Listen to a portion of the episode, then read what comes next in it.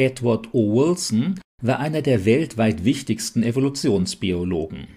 Ende Dezember 2021 ist er im Alter von 92 Jahren gestorben. Weithin bekannt geworden ist der Harvard-Professor durch seine detaillierten Forschungen über das Sozialverhalten von Ameisen. Das Time Magazine zählte ihn 1996 zu einem der 25 einflussreichsten Menschen Amerikas. Zwei der von ihm verfassten Sachbücher erhielten den begehrten Pulitzer-Preis. In den 1970er Jahren forschte Wilson über Sozialbiologie, wie er das nannte, biologische Faktoren, die das alltägliche Verhalten von Tieren und Menschen bestimmen. Er ging davon aus, dass etwa 10 Prozent des menschlichen Verhaltens eindeutig auf biologische bzw. genetische Faktoren zurückgeht und nicht von Logik oder Erziehung bestimmt sind. Da die einzelnen Menschen biologisch unterschiedlich ausgestattet sind, hätten sie auch unterschiedliche Chancen im Leben. Im Grunde genommen sei das unter Menschen wie unter Tieren, argumentierte der Professor, weil sie ja von diesen abstammen würden.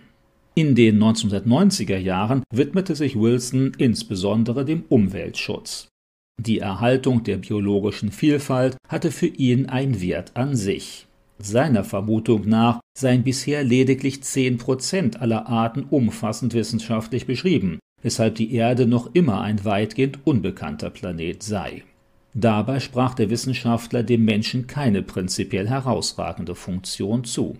Wilson äußerte sich auch immer wieder über Glaubensfragen. Er ärgerte sich darüber, dass im Vergleich zu Europa in den USA so viele Menschen religiös sind und immer wieder Zweifel an dem umfassenden Erklärungsanspruch der Evolutionstheorie äußern.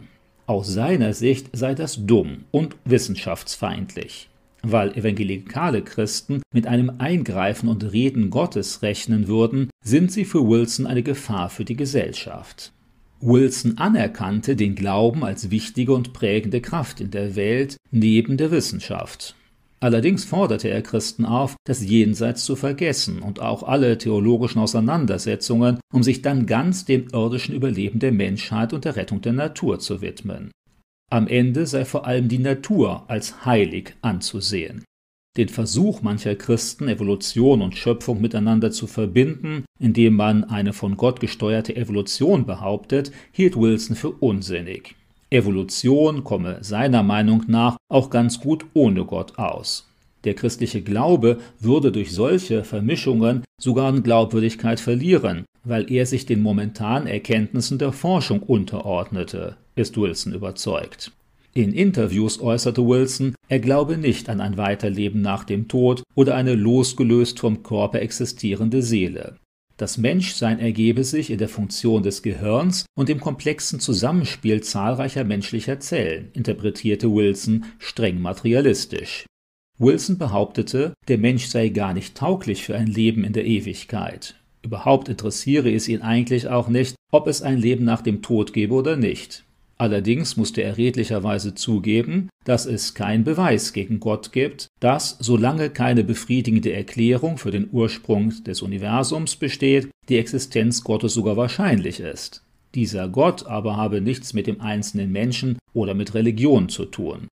Religion wurde von Wilson als Ergebnis der Evolution interpretiert. Vorgeblich liefere die Religion durch ihre Hoffnung auf höhere Kräfte und der vermehrte Einsatz religiöser Menschen für die Gruppe einen deutlichen Überlebensvorteil.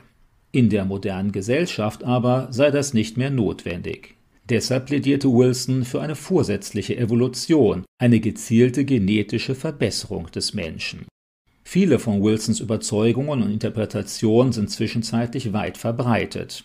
Dabei sollte man allerdings nicht vergessen, dass es sich eben nur um Meinungen handelt, die nicht direkt auf wissenschaftliche Ergebnisse aufbauen, ganz besonders da, wo es den Glauben, die Seele und andere Aspekte der Religion betrifft. Dabei sollte gerade jemand, der die Welt als weitgehend unerforschten Planeten betrachtet, der für eine zukunftsoffene Wissenschaft plädiert, Gott nicht vorschnell wegstreichen, nur weil er mit den Mitteln gegenwärtiger Wissenschaft nicht messbar ist oder sich nicht rein materialistisch erklären lässt. Das funktioniert eben auch nur, wenn man alle die persönlichen religiösen Erlebnisse unzähliger Menschen, die Augenzeugenberichte verblüffender Wunder und die erfüllte Prophetie sowie Gebetserhörungen und die Erscheinungen des auferstandenen Jesus allesamt als Täuschungen, Missinterpretation oder arglistigen Betrug ansieht. So etwas ist dann aber keine wissenschaftliche Aussage mehr, sondern Ausdruck einer materialistischen Weltanschauung. Zweifellos hat Edward O. Wilson ganz sicher Außergewöhnliches in der Biologie geleistet. Glaubwürdiger Sachverständiger für Fragen des Glaubens ist er deshalb aber nicht unbedingt. Wenn der Selbstanspruch biblischer Autoren zutrifft, nicht ihre private Meinung aufgeschrieben zu haben, sondern das, was ihnen übernatürlich mitgeteilt wurde, dann gibt es einen Gott, eine menschliche Seele, ein Weiterleben nach dem Tod. Dafür sprechen sowohl zahlreiche Zeugenaussagen als auch rein sachliche Gründe. Jetzt, nach seinem Tod, weiß Edward O. Wilson zweifellos, ob er mit seinen Annahmen über Gott und die Seele recht hatte oder nicht. Jeder denkende Mensch muss ehrlicherweise wohl einen gewissen Rest an Unsicherheit haben, wenn er auf den Tod zugeht. In jedem Fall ist das Ende des irdischen Lebens, das Sterben des Körpers, ein einschneidendes, alles veränderndes Ereignis. Kurze Zeit später ist dann klar, ob es eine vom Körper unabhängige Seele wirklich gibt oder nicht. Am wichtigsten für das Nachdenken über das Weiterleben der menschlichen Seele sind wohl die Berichte über Jesus Christus, der nach seinem eindeutigen Tod wieder lebendig wurde, was zahlreiche unverdächtige Augenzeugen bestätigen